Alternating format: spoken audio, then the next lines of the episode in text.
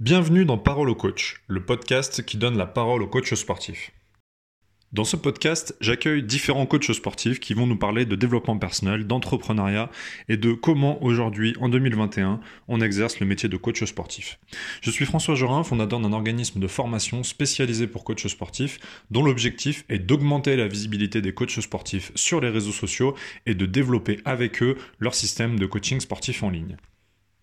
Ce podcast est avant tout un bon moment d'échange entre entrepreneurs passionnés du sport, de la remise en forme et du fitness.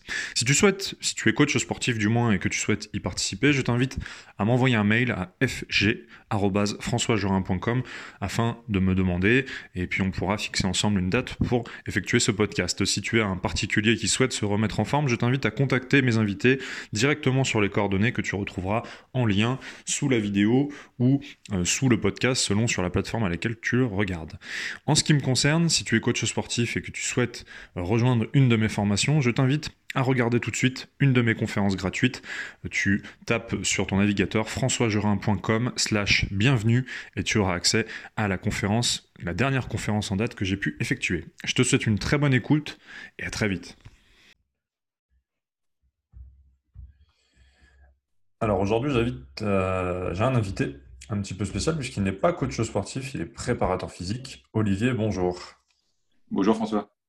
Merci bah, d'avoir répondu à, mon invitation pour ce podcast. Je crois que tu as écouté un, des autres podcasts que j'ai diffusé sur, euh, sur la chaîne YouTube et sur la page Facebook. Et puis bah, du coup, euh, on s'est contacté. Et euh, bah, du coup, présente-toi un petit peu à qui tu es, quelle est ton activité actuellement?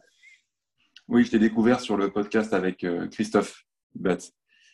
Euh, je m'appelle Olivier Bollier, j'ai 44 ans, je suis préparateur physique, c'est-à-dire que je suis un coach sportif, mais 100% de mes clients sont soit des athlètes professionnels, soit des athlètes de haut niveau qui n'ont pas le statut d'athlète professionnel, mais, mais qui sont à temps plein sur leur entraînement. Ça, c'est mon activité principale. Mon activité secondaire, c'est la formation.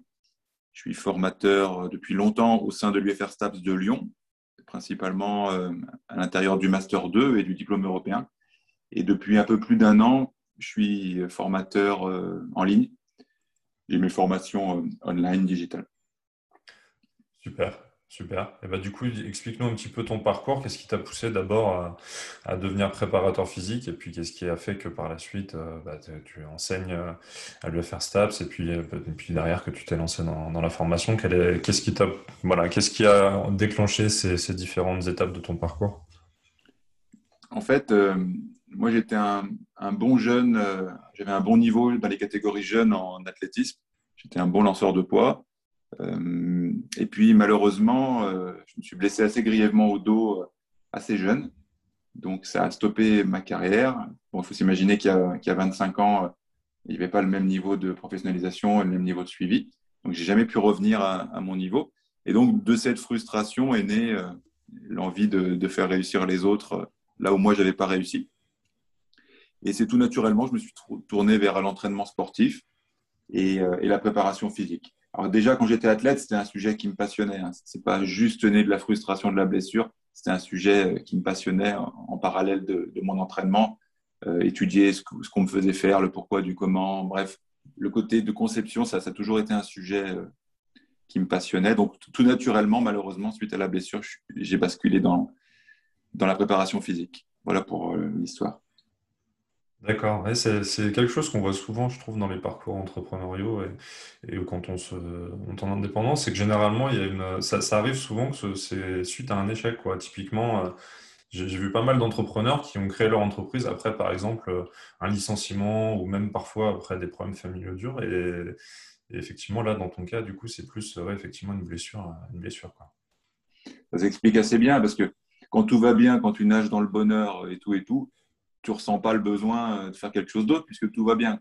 Donc, euh, c'est vrai que ce que tu dis, c'est juste. Hein, c'est que d'une frustration ou d'un problème que peut naître euh, des choses. Parce que si, si, tu nages dans le contentement, pourquoi, pourquoi faire autre chose?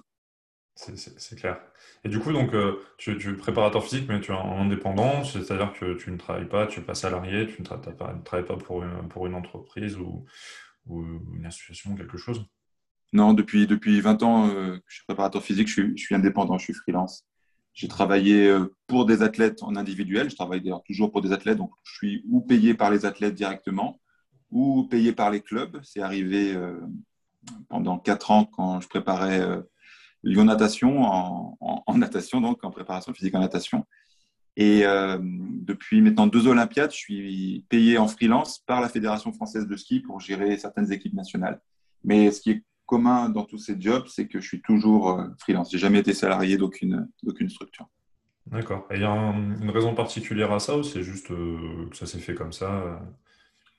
Alors, au début, ça s'est fait comme ça un peu par hasard, parce qu'il faut bien s'imaginer qu'il y a 20 ans, la prépa physique, surtout en France, à part bosser dans le foot ou le rugby, il y avait quand même peu de chances d'être salarié de qui que ce soit. Donc, si tu voulais gagner ta vie, ben, les gens, ils te faisaient travailler sous format travailleur indépendant. Donc ça s'est fait un peu comme ça par obligation euh, à l'époque. Et puis finalement, euh, je me suis retrouvé complètement euh, dans cette image du, travailleur indépendant. Contrairement à, mon éducation, on m'a toujours bassiné qu'il fallait être fonctionnaire et, et qu'il fallait être protégé. Ce que je peux comprendre d'un point de vue de mes parents, tu vois, la sécurité, ça peut être important pour eux. Mais en fait, ce qu'il faut comprendre, c'est qu'on est vraiment plus ou moins fité à, un, type de job. Quoi. Il y a des gens qui sont très heureux et très épanouis dans le salariat, mais d'autres qui sont complètement étouffés par ce système. Et moi, je me suis rendu compte, contrairement à ce que mon éducation m'avait apporté, que moi, je ne m'épanouis pas du tout dans le, dans le salariat, ou du moins pas dans le salariat à temps plein, 9h, 17h. C'est quelque chose qui me démotive et je n'arrive pas à voir les, les, tenants, les aboutissants. Donc euh, voilà un petit peu pour le pourquoi du comment de l'indépendance financière. Et qu'est-ce qui, euh, comment dire, tes athlètes aujourd'hui, donc ils sont plutôt euh, euh, dans quel, dans quel, dans quel sport particulièrement? Ben, Principalement dans les sports d'hiver, puisque ça fait deux Jeux olympiques là, que je suis avec la Fédération française de ski, donc j'ai à peu près une douzaine, ou, ouais, ça, dépend des années, mais une douzaine d'athlètes sur les Jeux d'hiver. Et j'ai encore quelques athlètes sur les Jeux d'été en natation, mais là, c'est des athlètes en contrat individuel mais principalement euh, sur tous les Jeux Olympiques euh, auxquels j'ai eu des athlètes sélectionnés.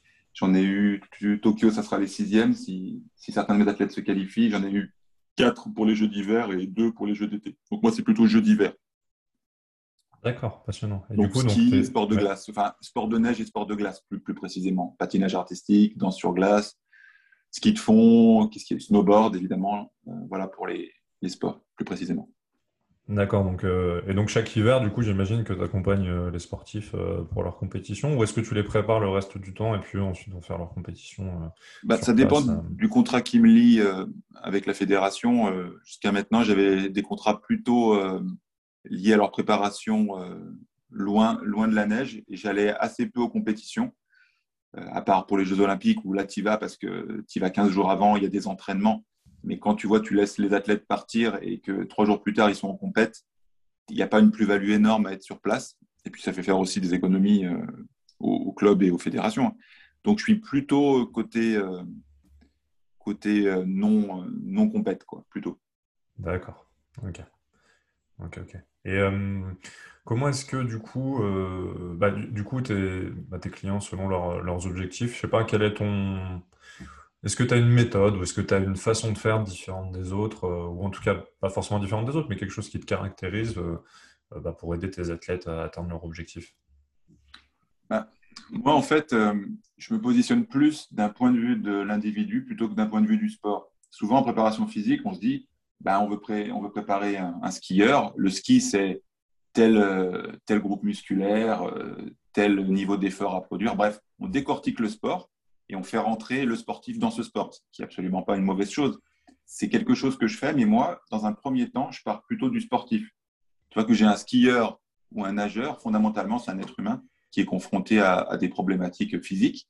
Et finalement, il y a plus de choses qui relient les différents sports plutôt qu'ils les, euh, les séparent. Donc moi, en fait, je pars de l'athlète, je cherche le maillon faible à l'intérieur euh, des différents secteurs de l'individu, quel groupe musculaire est faible, par rapport euh, au reste de la structure, quel système énergétique doit être développé parce qu'il est faible.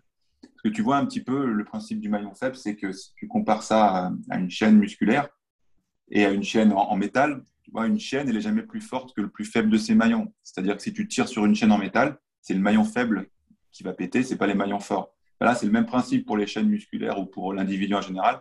C'est le maillon faible qui limite la production globale de la chaîne. Donc moi, je m'attache à avoir les maillons faibles les moins faibles possibles. Et après, dans un second temps ou parallèlement, ça dépend comment on fonctionne, euh, je m'occupe de le faire rentrer plus dans la discipline. D'accord, ok. Donc effectivement, travailler ces, euh, points faibles-là pour, euh, bah, pour éviter que, entre guillemets, la chaîne se, se, brise lors d'un effort important. Oui, d'un point de vue de la prévention des blessures, c'est ça. Et puis même sans parler des blessures, tu vois, quand tu dois produire de la force, ben, c'est ton maillon faible qui va limiter la production de force, tu vois, sans parler de blessures. Ben, le maillon faible, si tu tapes jamais dessus, ben, à un moment donné, tu vas, tu vas saturer dans ta production de force parce que c'est le maillon faible qui va donner le, le là, si tu veux, de, toute la production globale. D'accord. Très bien. Et, euh, effectivement, du coup, bah, si, si tu avais euh, aujourd'hui, si tu as des athlètes qui écoutent euh, ce podcast et qui, qui souhaitent, qui ont un objectif, que ce soit compétition ou hors compétition, quelles seraient les, trois clés que tu leur donnerais? Donc peut-être que la première, effectivement, ce serait de, travailler ce, maillon faible. Oui, c'est ça. Ou, alors, si on veut ouvrir un petit peu, pour les gens qui nous écoutent, un, peu à, tous les gens qui, font de l'activité physique ou qui veulent s'y remettre, si on veut ouvrir un petit peu, parce que c'est vrai que les sportifs pros, c'est quand même hyper limité. Si on veut donner un peu des, conseils plus généraux euh, globalement aux gens qui veulent se remettre euh, à, l'exercice, les trois clés, c'est, euh, par exemple, si tu veux te remettre à l'exercice à 40 ans et que 20 ans en arrière, quand tu étais étudiant, tu étais super fort en tennis, et eh ben, la première clé, la première erreur à éviter, c'est se dire euh, ben, je vais reprendre au point où je m'en suis arrêté il y a 20 ans. Alors, ça paraît comme ça euh, un peu bête comme conseil, mais c'est souvent ce qui se passe. Tu vois, on se dit oh, j'ai juste 5-6 kilos de plus, mais bon, fondamentalement, je suis, je suis le même, je me sens en forme. Ben, je vais reprendre où je m'en étais arrêté. Tu vois, genre, je, faisais 5 fois du tennis par semaine. Ben, allez, je vais reprendre à 5 fois. Donc, la première clé, c'est de se dire on n'est pas la même personne 20 euh, ans plus tard sous prétexte qu'on est en bonne santé. Donc, euh, se dire qu'on reprend un niveau qui n'est absolument pas le, même. ça, c'est la première clé. la deuxième clé, quand on veut se remettre à l'activité, euh, et qu'on n'est pas spécialement un sportif de, de, naissance, c'est de se dire il faut que je trouve une activité qui, est, qui, est, plaisante qui me procure du plaisir. C'est un peu comme les régimes, si tu veux. Aucun régime n'est tenable vraiment dans le temps s'il te place complètement à côté de la vie sociale ou qui te place dans des contraintes qui sont impossibles à tenir. Donc, finalement, il faut que ça soit tenable. C'est pour ça que je parlais de la notion de plaisir. Parce que si tu as du plaisir, c'est tenable dans le temps. Donc la, deuxième clé, c'est que ça soit tenable dans le temps. Donc pour ça, il faut y trouver du plaisir. Après, ça, ça diffère suivant les gens. Si tu aimes plus les, les sports où c'est un peu plus la résistance ou l'endurance au centre, bah, tu vas te tourner vers des activités comme ça. Si tu aimes un peu plus les sports courts et intenses, il faut aller vers les sports courts et intenses. Donc voilà, il faut essayer de trouver ce qui te procure du plaisir.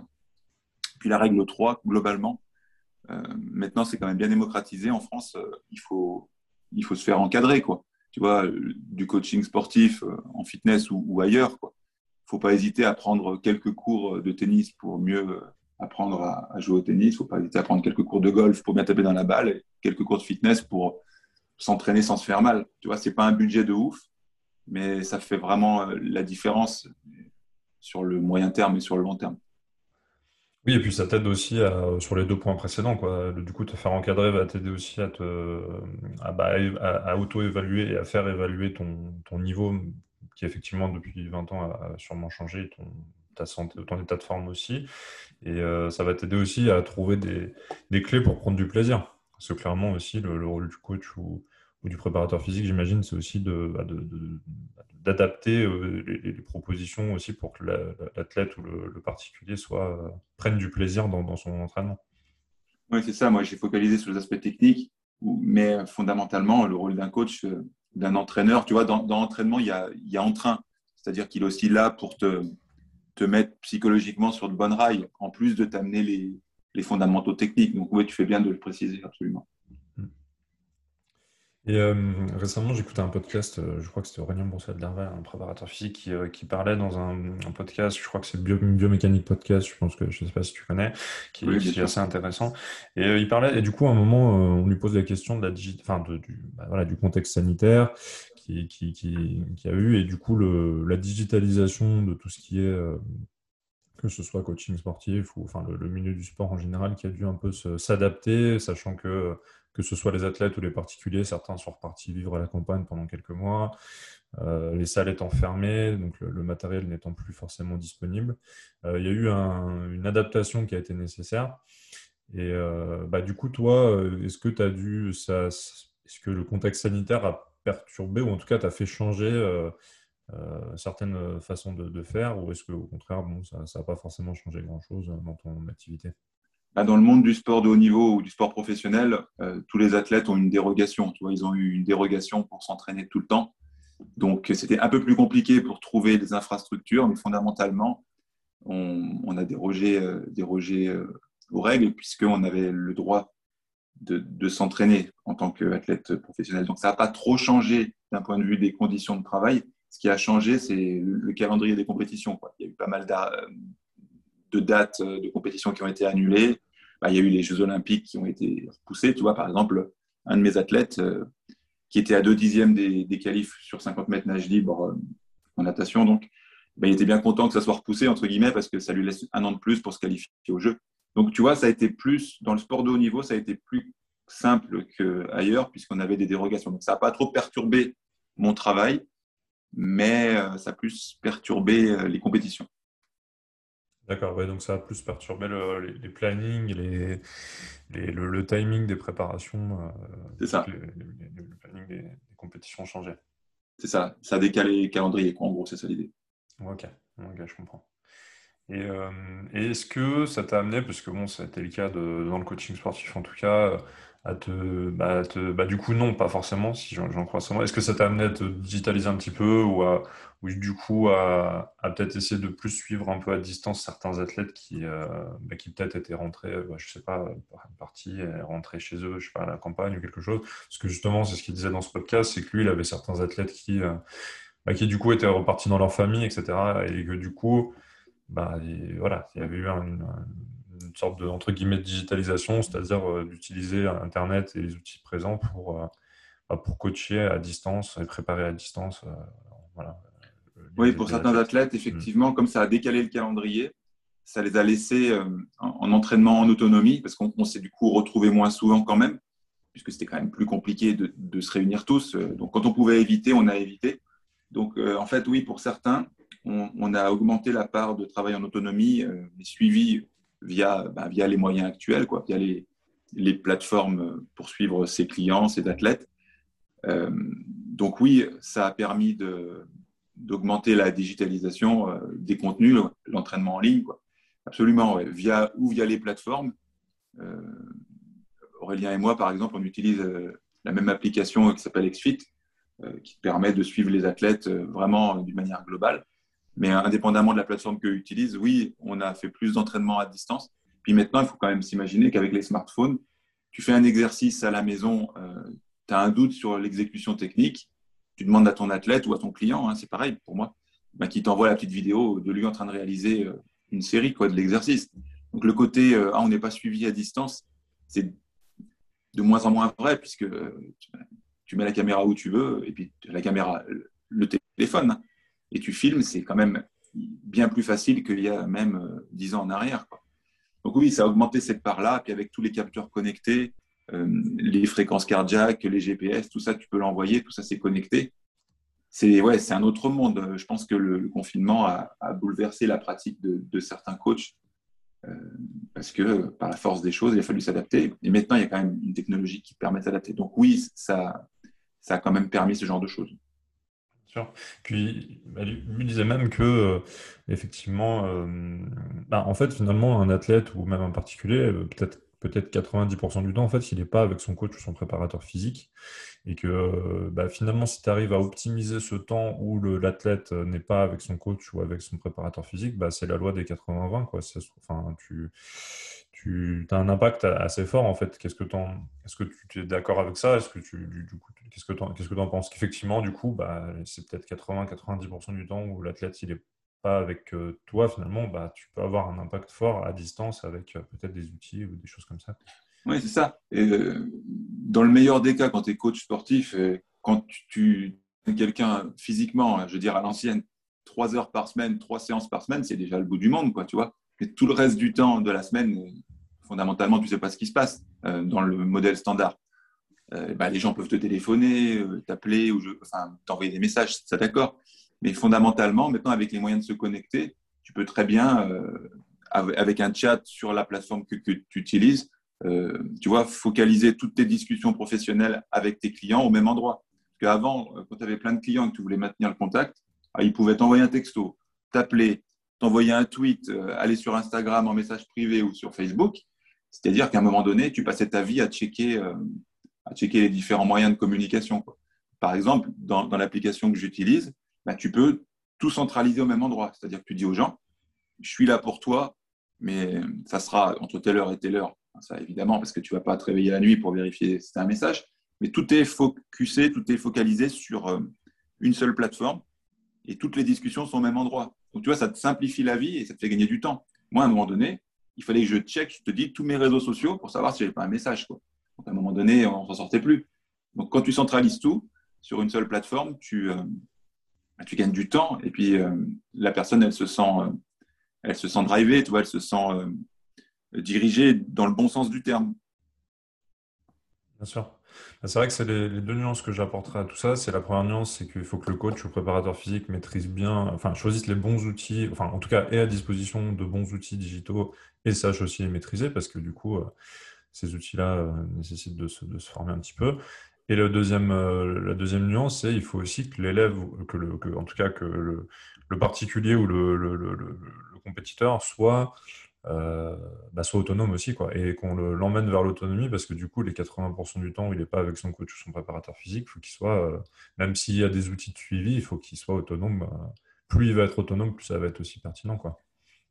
bien sûr. Tu vois, le fait que le, coach il doive se former et investir un peu de temps et d'argent sur, sur une plateforme, c'est un peu le même principe quand sont arrivés les, quand tu es arrivé l'informatique. Moi, quand j'étais étudiant, bah, donc il y a 25 ans en arrière, si tu veux, tu pouvais encore rendre tes, rapports euh, à la main, quoi, tu vois, écrit à la main. Il faut s'imaginer, je sais que ça, va faire sourire tous les gens qui ont moins de, qui ont moins de 45 ans, mais tu pouvais rendre tes dossiers à la main. Tu avais la possibilité, parce que tout le monde n'avait pas d'ordi à l'époque, tu vois, ça semble délirant, mais c'est vrai.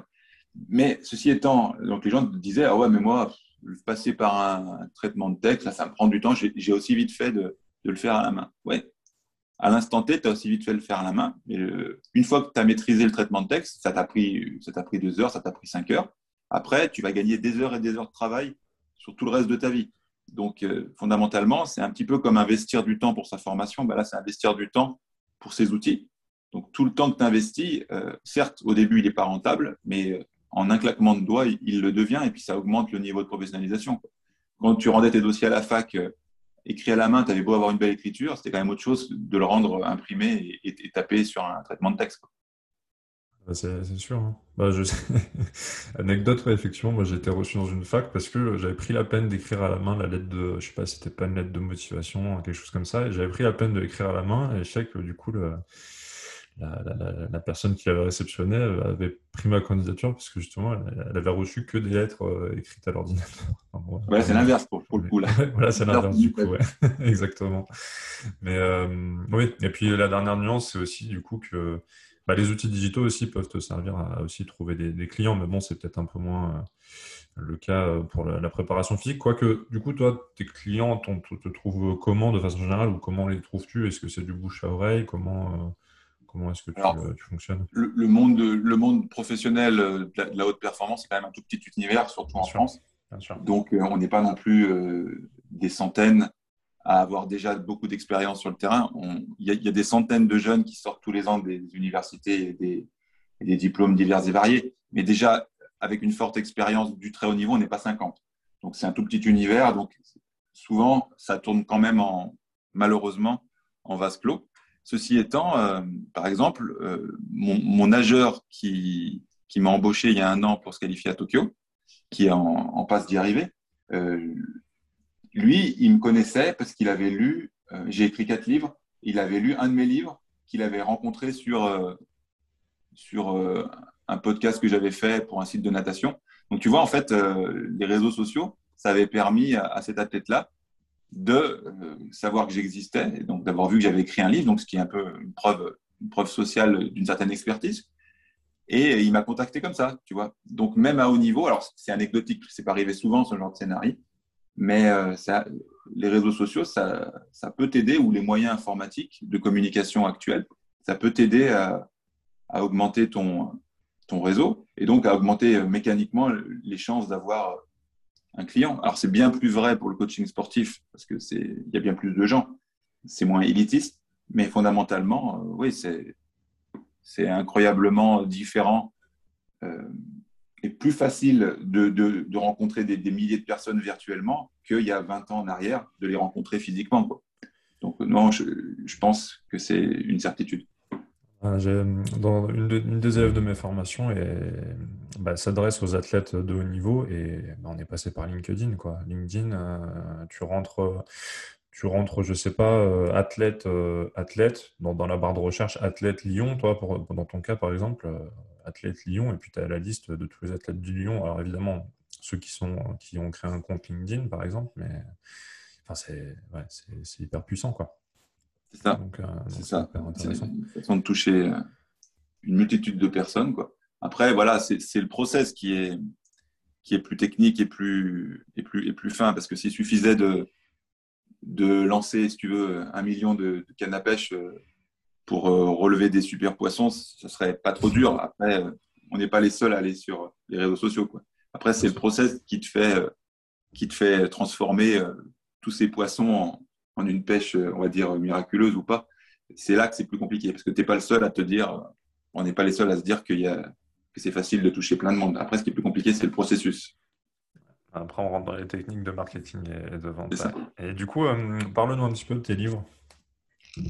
Eh ben, j'ai commencé à en sortir le premier que j'ai coécrit avec Aurélien Broussal, justement, dont tu parlais tout à l'heure. Ah, super, ok. Ouais, on se connaît très bien. Notre premier livre, euh, il est commun, on l'a sorti en 2010. Donc, tu vois, il il s'appelle toujours la prépa physique moderne, mais il est vachement moins moderne maintenant qu'en 2010. Euh, et après, on a sorti un, autre ensemble, les thèses de terrain, en 2012. Euh, après, j'en ai écrit un tout seul en 2013, Approche moderne du développement de la force. C'était ciblé sur le développement de la force. Et le dernier, justement, sur la natation, qui est sorti en 2016, euh, la prépa physique natation. Donc, vraiment, c'est ciblé sur la natation. Donc voilà mes, mes quatre livres que j'ai écrits ou coécrits euh, avec certaines personnes. Super, d'accord, très bien. Et on mettra le... Ils sont trouvables sur, euh, sur Internet, j'imagine? De partout. On mettra les liens, les liens sous la vidéo et sous le, sous le podcast. Autre sujet, complètement différent du sport, mais j'aime bien poser cette question, c'est bah, depuis que tu t'es lancé en indépendant euh, euh, en tant que préparateur physique, du coup, bah, quand tu es un indépendant, bah, voilà, tu as ton chiffre d'affaires. Tu... Euh, est-ce que ta relation avec l'argent elle a évolué par rapport à avant? Peut-être, je ne sais pas si tu as fait des, quelques emplois, si tu es quand même passé par quelques emplois de, salariés, étant jeune ou, moins jeune. Est-ce que voilà, ta relation avec l'argent elle a évolué au fil du temps, au fil que ton activité de, de préparateur physique s'est développée? Ben, moi, j'ai été tout de suite, euh, tout de suite euh, dans le milieu indépendant. J'avais des clients à gérer en face de moi. En fait, euh, les premiers athlètes qui m'ont embauché, les deux premiers athlètes qui m'ont embauché sérieusement, si tu veux, ils m'ont embauché à titre individuel. C'était un couple de, danseurs sur glace. Il y a une vingtaine d'années de ça. Hein. Ils étaient déjà, au moment où je les ai rencontrés, ils étaient déjà dixième mondial. Donc, si tu veux, quand, ils m'ont recruté pour gérer leur prépa physique individuel, euh, et ben en fait, j'ai été tout de suite confronté euh, à, la, la relation avec l'argent. Et en fait, si tu n'oses pas euh, mettre un prix décent, tu mets pas longtemps à comprendre que tu as, ça va pas être viable, quoi. Parce que tu vois, c'est pas compliqué. Hein. Les journées de travail, elles, font, pas dire, quand, quand tu as passé 6 heures sur le terrain à entraîner, tu es, quand même rincé, quoi, tu vois. Donc, tu vois, si tu multiplies 6 heures sur euh, allez, 5 jours par semaine, et je suis large, si tu as fait 30 heures par semaine de, de prépa physique, en, dessus, c'est quand même compliqué de rester qualitatif. Donc, tu mets pas longtemps à comprendre que ton tarif horaire, euh, il est crucial parce que bah, les journées, elles sont pas extensibles. Donc, tout de suite, ça m'a décomplexé sur le fait de, de, bah, de parler d'argent parce que si je voulais gagner ma vie, j'allais, j'allais tout intérêt, j'avais tout intérêt à, à comprendre ça très très vite. Quoi. Et puis si tu ne le comprends pas tout de suite, au bout d'un mois, que tu as multiplié ton, ton, tarif horaire par le nombre d'heures, tu as vite fait de, comprendre que, que tu es mort si tu n'as pas un tarif horaire suffisant et si tu n'es pas capable de te vendre. En plus, va souvent se poser le problème en indépendant de, de courir après tes sous, parce que là, je parle évidemment pas de ces athlètes-là, mais j'ai eu d'autres cas de figure où, où euh, tu n'es pas payé tout de suite. Euh, oui, je te paye euh, le mois prochain ou je te paye plus tard. Et puis le mois prochain, le, client, il arrête ou il se barre. On peut toujours dire que tu vas, tu l'attaquer, mais dans les faits, ce pas vrai. Tu ne vas, pas, tu faire un procès à quelqu'un qui te doit 200 euros. Tu vois. Donc, tu es vite, vite, vite, vite à l'aise avec l'argent parce que tu te rends compte qu'entre ceux qui ne te payent pas et ceux qui te payent, mais que s'ils ne te payent pas assez, tu ne vivras pas. Donc, euh, oui, ça va très vite quand tu es indépendant. Sinon, sinon en, un claquement de doigts, tu es, sous un pont. Quoi. Donc, oui, ma, relation à l'argent, elle, a, évolué tout de suite et très vite. Je n'ai pas eu trop, trop de problèmes à, parler d'argent parce que, bah, pour les raisons que je viens d'évoquer un peu, euh, enfin, c'est vrai que quand tu es entrepreneur, tu es un peu contraint de, voilà, de, manier l'argent, entre guillemets, alors que c'est pas forcément ce que tu as, c'est pas forcément ta passion, quoi. Au début, voilà, quand tu, toi, c'est la préparation physique, moi, ça va être notre domaine, mais finalement, tu es quand même contraint et forcé de, savoir. Euh, c'est un peu comme la comptabilité, quoi, tu vois. Tous les, tous, les, tous les jeunes qui se lancent en travailleur indépendant ou qui veulent pas se lancer, ils disent voilà, oh mais il faut faire la compta, il faut faire ci. Moi, c'est pas mon truc ouais, c'est pas ton truc. Mais en fait, tu comprends vite que si c'est pas ton truc, euh, tu vas, tu vas droit dans le mur. Donc il y a deux options quoi. Ou tu t'arrêtes de penser que ton métier c'est juste être coach sportif. C'est le gros de ton métier, c'est le cœur du métier. Mais euh, tu vois, un boulanger, euh, son cœur de métier c'est de faire du pain. Mais si tu veux, s'il si, ne paye pas son loyer ou s'il si ne fait pas sa caisse comme il faut, il est mort aussi. Quoi. Donc tu veux, il faut que les gens s'imaginent que le cœur de métier c'est une chose, mais tout ce qui va autour, ça fait partie du job. Donc, tu vois, quand je fais ma compta, moi, je le compte dans mes heures de travail. Tu vois, ce n'est pas, pas un amusement, mais ça fait partie du job. Sinon, euh, il faut être salarié. Mais après, salarié, euh, il y a d'autres inconvénients quoi, à être salarié. Donc, les gens qui disent, euh, tu vois, qui ont un problème avec l'argent, et malheureusement, en France, on, a vraiment un, tabou et, un, et, une honte de l'argent qui, qui, qui, qui frôle la, enfin, le, ridicule, quoi. Alors ça évolue quand même avec les nouvelles générations. Et puis pour le coup, les réseaux sociaux montrent qu'il y a plein de pays où il y a plein de gens qui sont décomplexés vis-à-vis de ça, mais nous, ça frôle le, ça frôle le ridicule. Quoi, bah, peut-être parce qu'il n'y a pas assez d'entrepreneurs. Je ne sais pas.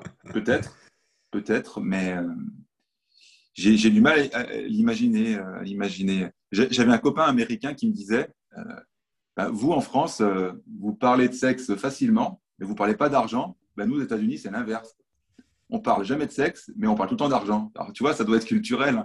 Euh, ça, doit s'expliquer quelque part. Mais ça m'avait fait rigoler parce que je me suis dit, ah ouais, bah vous aussi, vous avez un tabou. Ouais, nous, nous, on a un tabou. Il m'expliquait tout le système pour, pour draguer aux États-Unis, quoi, tu vois. Au début, tu as un premier rendez-vous, ça se passe comme ça. Après, tu en as un deuxième. Tu vois, c'est hyper euh, processisé, quoi. C'est drôle. Hein. Tandis que nous, bon, ben, tu as un rendez-vous, tu as un rendez-vous, quoi. Donc, tu vois, c'est pour dire qu'on n'a on pas tous les tabous non plus, quoi. Et celui-là, il est pénible parce que il fait, il fait quand même ton, ton autonomie euh, financière. Bien sûr, oui, c'est clair. Mais euh, par contre, euh, pour revenir sur la, comparaison avec la comptabilité, je, enfin, je sais pas, dis-moi ce que tu en penses, mais du coup, la comptabilité, tu peux plus le déléguer, alors que savoir te vendre et annoncer un prix, c'est difficilement délégable à quelqu'un d'autre. Si toi-même, tu sais pas te vendre lorsque tu es avec un client, ou face à un client, ou je sais pas, lors d'un networking, quelconque ou sur les réseaux sociaux quand tu communiques, euh, c'est quand même plus compliqué de le déléguer à quelqu'un. Je ne sais pas ce que tu en penses. oui, c'est sûr. La compta, tu peux la déléguer, mais un, petit jeune qui, commence, la plupart du temps, oui. il se met en micro-entreprise. Euh, il a deux, trois trucs à faire pour sa compta. Tu vois, c'est pas foufou, mais il faut les faire quand même. Mm. Et puis, avant de pouvoir payer un comptable, déjà, souvent, tu, commences un peu à gagner un peu de sous. Puis après, tu délègues. C'est vrai que tu peux déléguer, euh, tu peux déléguer la comptabilité bien plus vite. Mais au début, c'est pas ce que tu fais. Et bon, après, le processus de vente, euh, quand tu travailles en ligne, il y, a des gens euh, qui t'expliquent aussi comment faire euh, d'un point de vue du, processus pour, pour capter l'attention des gens. Tu peux aussi te faire aider, tu vois, dans le processus, de vente. En, ligne, c'est plus facile. En physique, il y a aussi des techniques. Je veux dire, ça, s'apprend. Tout le monde s'imagine que pour être vendeur, il faut être né avec la chat, c'est tout. Il y a plein de vendeurs excellents qui ne sont pas nés, vendeurs, quoi. Tout se travaille, quoi, tu vois. Il n'y a pas de raison que ça ne s'apprenne pas. Mais je suis d'accord avec toi qu'en physique, c'est un peu plus compliqué. Quoi. Si tu parles d'argent, tu te mets à bafouiller, à devenir tout rouge, bon, bah, c'est plus compliqué. il va falloir travailler sur toi, c'est certain. Oui, tu veux dire en ligne, quand par exemple quelqu'un achète directement sur ton site internet, tu veux mmh. dire. C'est ça. Ouais. Parce qu'après, tu as aussi une autre, un autre type de vente qui est, bah là, ça se fait pas mal avec le coaching en ligne, c'est la vente par, enfin, vente par téléphone. Euh, bah là, du coup, tu dois recréer le lien de confiance que tu as normalement en face à face, mais là, tu es au bout du téléphone, euh, c'est différent. là, c'est encore différent. Encore différent. Il s'avère que si tu bafouilles tous les mots, euh, ça ne marchera pas non plus. Mais pareil, ça se travaille. Quoi. Il n'y a pas de raison que, même si tu n'es pas à l'aise, après, apprends des techniques, quoi, comme en sport. Je veux dire, à un moment donné, sauter à la perche, n'est pas naturel, mais tu peux arriver à sauter 5 mètres euh, à la perche. Mais il faut, il faut passer par les fondamentaux. là encore, te faire, te, faire, te faire aider et accompagner pour euh, comprendre quoi dire au début. Alors, au début, c'est un peu robotisé, c'est un peu automatique. une fois que tu te rends compte que les gens en face, ils savent pas que fondamentalement, tu as un rapport à l'argent compliqué ou que tu es timide. Euh, si toi, tu as, une façon, tu un script un peu, un peu détaillé, au début, c'est robotisé, mais petit à petit, ça devient de plus en plus naturel. Et puis les gens, ils ne savent pas que tu es timide au début. Tu vois, ils parlent à une personne, ils ne vont pas au fin fond de ton âme savoir quel est ton problème dans la vie. Quoi. Donc, tu vois, il faut vraiment prendre du recul. Mais ça se travaille. si ce n'est pas inné, ça se travaille. C'est clair. Bah, c'est vrai que nous, là, dans, les élèves que, j'ai, effectivement, le, début, du coup, c'est de vraiment avoir un process. Quoi, parce qu'effectivement, comme tu dis, euh, il beaucoup d'entrepreneurs qui pensent que c'est euh, que le, enfin, le talent inné, etc. Alors qu'en fait, voilà, tu as des vraies méthodologies. Euh, et quand tu as une méthodologie, que ce soit d'ailleurs en vente, en sport ou n'importe quoi, bah, tout de suite, c'est plus clair. C'est processisé, comme on dit. C'est ça. Parce que hein, on peut toujours, tu peux toujours, si on prend une comparaison avec la musique, quoi. Tu vois, tu peux être, un, tu peux être Mozart et puis faire des, des symphonies sans connaître le solfège. Bon, ce qui n'était pas le cas de Mozart, mais tu vois, tu peux être un génie et puis vendre naturellement. Mais la majorité des gens qui font de la musique, euh, bah, tu vois, tu apprends le solfège, tu apprends les bases, tu apprends les règles. Et euh, petit à petit, tu t'en, dégages. Mais parce que tu as fait l'effort au début d'apprendre les fondamentaux. Je crois que ce soit en sport, en, musique, en tout ce que tu veux. Les, génies, euh, tu vois, complètement innés, qui, qui, savent faire quelque chose un peu en partant de rien, je veux dire, ça court pas les rues, quoi. Puis même ces gens-là, ils disent qu'ils ont bossé, quoi. Donc, tu vois, il faut, faut se dire, c'est du boulot, quoi. C'est un travail, euh, ben, c'est une compétence, voilà. Et puis, comme tu disais, bah, quand tu es entrepreneur, c'est voilà, le moteur de la vente, c'est le moteur de ton entreprise, l'essence de ton entreprise. Donc, euh, ouais, il n'y a qu'un fonctionnaire pour te dire euh, l'argent, c'est pas important. Quoi, oui. Et j'ai rien côté fonctionnaire, tu vois. Ma sœur et ma mère sont fonctionnaires. Quoi. Donc, tu vois, je le dis en toute décontraction, mais il y a que ces gens-là pour te dire euh, l'argent, c'est pas important. Quoi. L'argent, c'est pas important. Oui, quand ils tombent euh, tous les mois avec zéro incertitude, euh, ouais, c'est vachement moins important. Mais sinon, dans, dans, la vraie vie, et puis avec le, confinement, enfin, avec, avec la Covid, même les salariés, ils se sont rendus compte que ben, leur boîte pouvait couler. Quoi. Donc, vraiment, pour le coup, à moins d'être fonctionnaire, et je leur fais un coucou, hein, vraiment que ça soit clair, j'ai rien contre, mais à moins d'être fonctionnaire, ben, tu t'es rendu compte que même en étant salarié, tu pouvais, tu pouvais tout perdre. Quoi.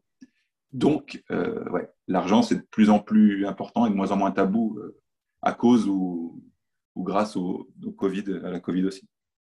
Euh, puis, ce qu'il faut se dire, c'est que c'est n'est euh, pas une fin en soi l'argent, mais c'est un moyen aussi d'accéder à des choses euh, pour te faire, bah, soit pour te faire plaisir, soit à réinvestir dans ton entreprise et la faire grossir. C'est un moyen, quoi. Faut pas, parce que les gens généralement disent ouais, mais bon, l'argent n'est pas une finalité. Non, c'est un moyen d'accéder à un style de vie, voilà, des passions, être généreux aussi. Enfin voilà, c'est. Un... Ouais, après, je pense qu'il faut même se décomplexer plus que ça, quoi. Pour plein de gens, c'est pas, pas une fin en soi, mais honnêtement, si les gens qui nous écoutent, ils sont tout à fait honnêtes avec eux-mêmes, pour plein de gens aussi, c'est une fin en soi. Il ne faut pas rêver. Quoi. Il y a des gens pour qui euh, gagner de l'argent, c'est une fin en soi. J'ai envie de te dire, est-ce que ça fait de toi une mauvaise personne si l'un de tes objectifs de vie, c'est d'être riche tu vois, tu, voudrais être champion du monde, tout le monde dirait, c'est formidable, il a de l'ambition, d'accord, et tout le monde trouverait ça super. Mais si, si, quelqu'un dit, bah, moi, je veux être millionnaire, en France, on te, on te regarde de travers ou on te Quoi. Alors fondamentalement, pour le coup, aux États-Unis, tu vas être millionnaire, tout le monde trouve ça super. Quoi. Parce que tu vois, comme si l'ambition, elle était compartimentée sur un secteur. Donc tu vois, j'ai envie de te dire, même, il faut se décomplexer et, vouloir gagner de l'argent, que ça soit une fin en soi, c'est pas forcément euh, automatique que tu es malhonnête, quoi, tu vois. Ah bah moi, je le vois comme un challenge sportif, quoi. Un petit peu comme en sport, tu te fixes des objectifs. Euh, bah là, au niveau entrepreneurial, c'est bah, l'indicateur qui montre que ton entreprise, elle performe ou pas, c'est aussi les rentrées financières. Donc, euh, tu te mets des challenges aussi euh, financiers.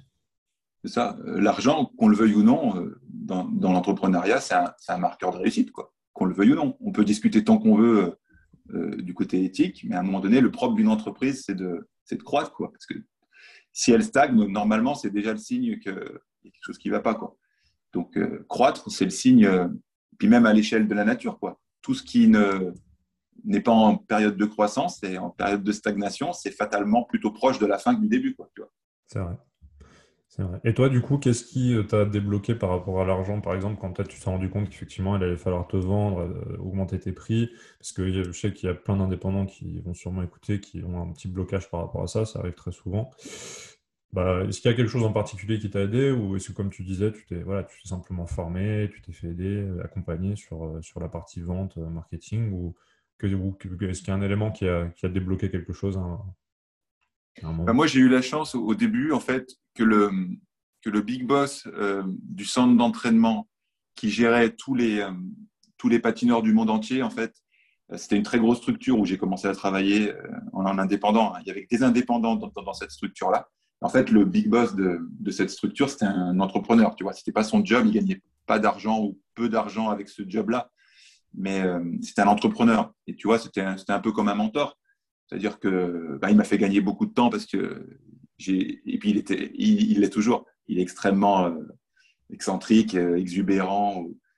Donc, si tu veux, tu mets pas longtemps à, comprendre les choses parce que où il te rentre dedans, où il te, il te prend par la main parfois, mais ça te laisse pas indifférent. Donc j'ai eu la chance, si tu veux, en gros, d'avoir euh, quelqu'un qui m'a qui m'a vite fait comprendre les choses, quoi. Euh, et c'est la meilleure solution parce que à l'époque, euh, il y a 20 ans, tu vois, tu pouvais pas écouter de, vidéos YouTube d'entrepreneuriat ou de marketing ou quoi que ce soit, ça n'existait pas. Tout ça, tu avais les bouquins, mais tu n'en avais pas 50 des bouquins en français. Donc, tu vois, c'était une autre époque. certains diront que c'était une époque meilleure, peu importe si elle est meilleure ou, ou moins bonne. Euh, ce qui est sûr, c'est qu'elle est différente. Donc à l'époque, c'était vraiment le concept de mentor dans la vraie vie qui t'aidait à gagner du temps. Donc c'est ça qui m'a fait gagner beaucoup de temps et qui m'a vraiment décoincé euh, rapidement. Ça peut même être une clé aujourd'hui, dans le sens où euh, ça veut dire quoi? Ça veut dire bah, si tu as un blocage là-dessus, ou sur n'importe quel point, d'ailleurs, te rapprocher de quelqu'un qui, lui,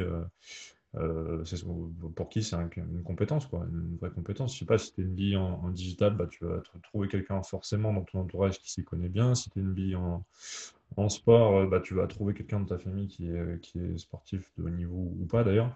Enfin voilà, et là pareil au niveau de la vente, euh, bah, tu vas chercher, tu as forcément un entrepreneur dans ton entourage qui, ou un commercial dans ton entourage qui sait vendre quoi, et qui va aussi pouvoir t'épauler peut-être.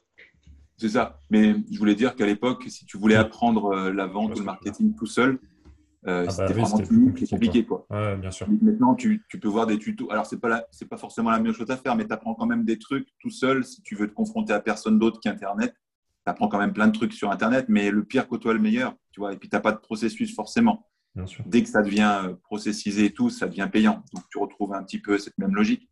Mais tu arrives quand même à apprendre des trucs plus facilement maintenant, je pense. Et puis, tu as des gens qui t'accompagnent, alors que peut-être il y a 10-20 ans, tu n'avais pas. Euh, j'en discutais d'ailleurs avec euh, quelqu'un de ma famille qui est euh, indépendant aussi, qui me disait qu'à son époque, il n'y avait pas de consultant, de formateur comme ça que tu pouvais trouver en un claquement de doigts sur la partie marketing, vente, ou même management, recrutement, etc pour te former, c'était, ouais, comme tu viens de le dire, quoi. Tu avais quelques bouquins, et puis sinon, tu écoutais le tonton, la tata qui l'avait fait, quoi, et puis, tu te débrouillais avec ça, quoi. Mm. C'est ça. Fondamentalement, c'est le même principe. C'est juste qu'à l'époque, tu avais eu infiniment moins de possibilités. Bien sûr. C'est clair.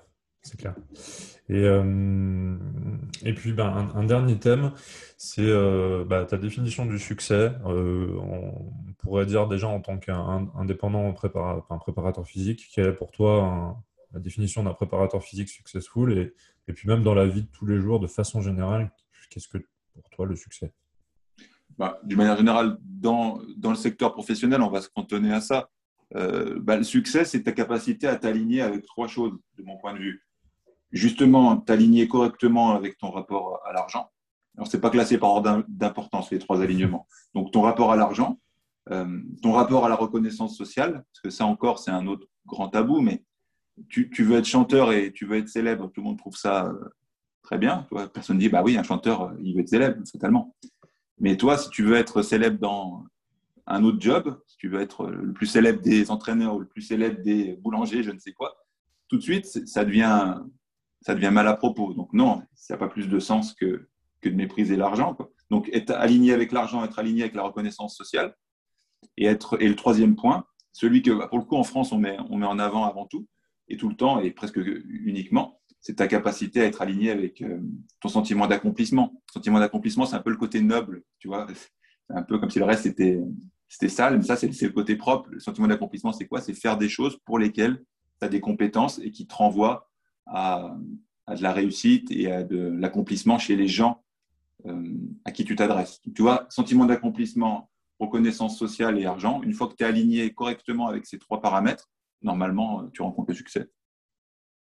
Et tu, veux dire surtout par rapport à toi, choisir tes propres critères aussi où tu vas te sentir accompli. Oui, de ne pas rechercher non plus dans le regard des gens euh, les critères. Ça, c'est complètement introspectif ce que je voulais dire. Tu, mm. fais bien, de, euh, tu fais bien de, le préciser. Tu vois, en début de carrière, souvent, le, le schéma qui se dessine, c'est le sentiment d'accomplissement, il est prioritaire. Tu vois, tu penses un peu qu'à ça. Euh, ou alors, je vais parler de mon exemple, hein, mais je pense que c'est assez répandu sentiment d'accomplissement, au début, tu veux accomplir des choses parce que tu as, quelque chose à, te prouver à toi-même et aux autres. Et puis, euh, la reconnaissance sociale et l'argent, c'est un peu plus secondaire. Et puis, quand les, années passent, le sentiment d'accomplissement, il est moins présent parce que, bah, justement, plus tu as accompli, moins tu as besoin d'accomplir pour trouver des choses. Et après, les autres passent à un plan un peu plus important. Donc, c'est ça, c'est introspectif. Les, trois points du succès, ils sont personnels. Quoi. Pour certains, l'argent, c'est très important, le sentiment d'accomplissement un peu moins, et la reconnaissance sociale, pas du tout. Puis pour d'autres, c'est l'inverse. Donc, une fois que tu es aligné dans ce sens-là, une fois que tu es en adéquation avec ces trois piliers, sachant qu'ils peuvent évoluer pendant la vie, c'est ce que je disais, ben, normalement, tu rencontres le succès. Super. Bah écoute, c'est bien, c'est complet. Nickel. Bah écoute, merci, euh, merci pour cette belle définition. Est-ce que, hum, alors du coup, quels sont tes, euh, bah, du coup, on parlait des livres, on parlait de ton activité de préparateur physique. Est-ce que euh, tu as d'autres choses dont tu aimerais parler ou partager, que tu aimerais partager, d'autres, voilà, donc tu, mmh. tu, enseignes également donc à Lyon, mais ça, effectivement, bon, c'est, euh, il faut s'inscrire au cursus euh, faire STAPS.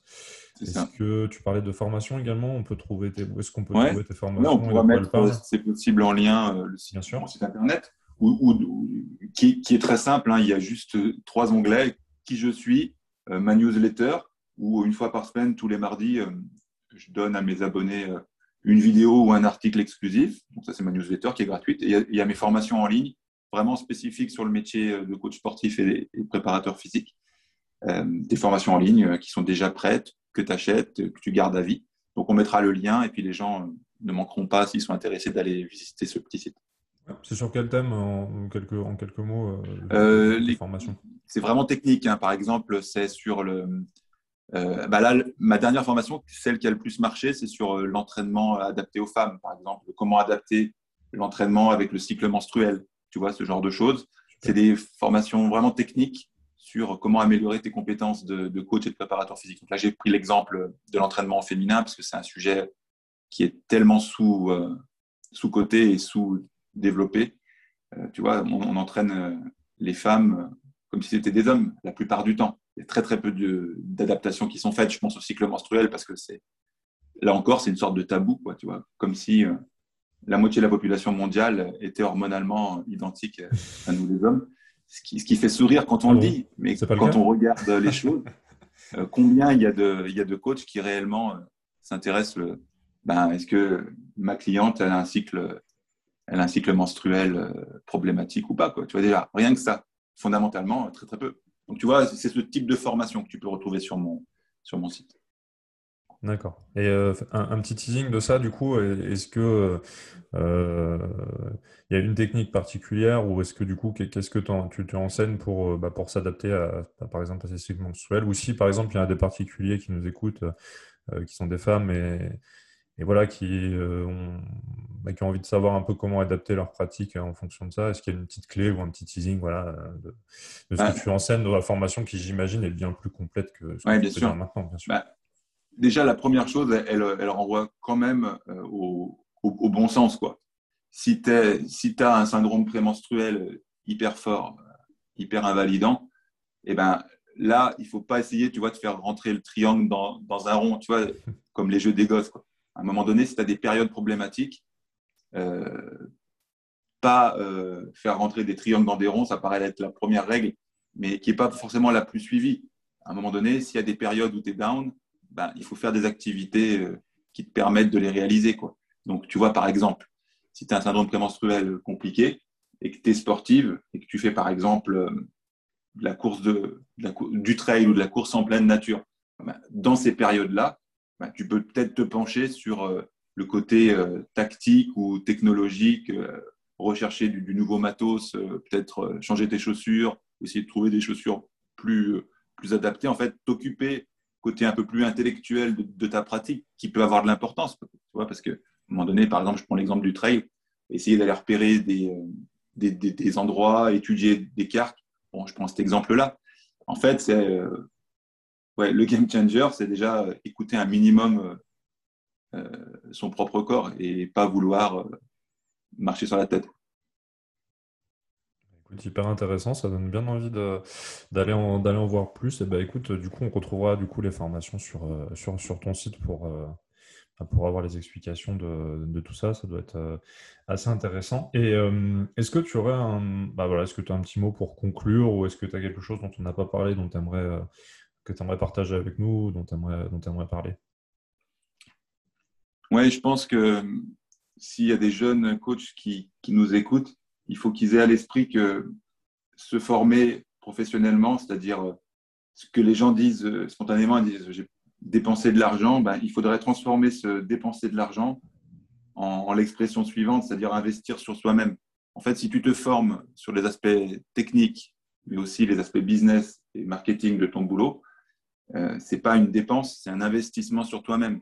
Et en fait, tu te rends compte la plupart du temps, si tu fais appel aux bonnes personnes, que cette dépense, elle est, elle est euh, absorbée et multipliée ensuite par des gains fois beaucoup. Donc euh, voilà, transformer, euh, dépenser de l'argent en investir de l'argent, c'est peut-être le, mot de la fin qu'on peut, peut apporter. Effectivement, je ne pouvais pas rêver mieux. C'est quelque chose que je répète aussi pas mal aux, coachs que, je, que je côtoie. Ok, bah super. Merci beaucoup, Olivier. C'était hyper intéressant. Et bah, écoutez, rendez-vous sur tous les liens qu'on va mettre en dessous. Donc, le lien de ta newsletter, de tes, de tes livres et également de ton site pour retrouver tes formations. Merci, Olivier. Merci, François, pour l'invitation. Je t'en prie. Et puis à très bientôt. À bientôt.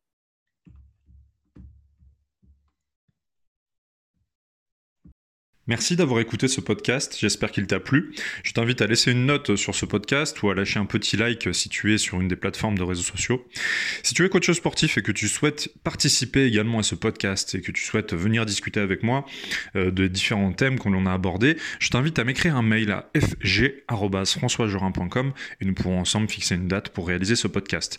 Si tu souhaites également augmenter ta visibilité sur les réseaux sociaux, attirer des clients, si tu souhaites également développer un système de coaching sportif en le commercialiser, ou si tu as déjà un système de coaching sportif en ligne et que tu souhaites avoir davantage de résultats, je t'invite bah, tout simplement à regarder ma conférence gratuite.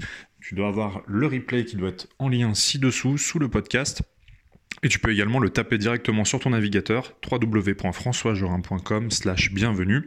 Et en ce qui concerne euh, mon invité du jour, si tu souhaites retrouver toutes ces coordonnées, tu les trouveras dans les liens sous ce podcast. Je te dis à très bientôt pour un prochain Paralo Coach.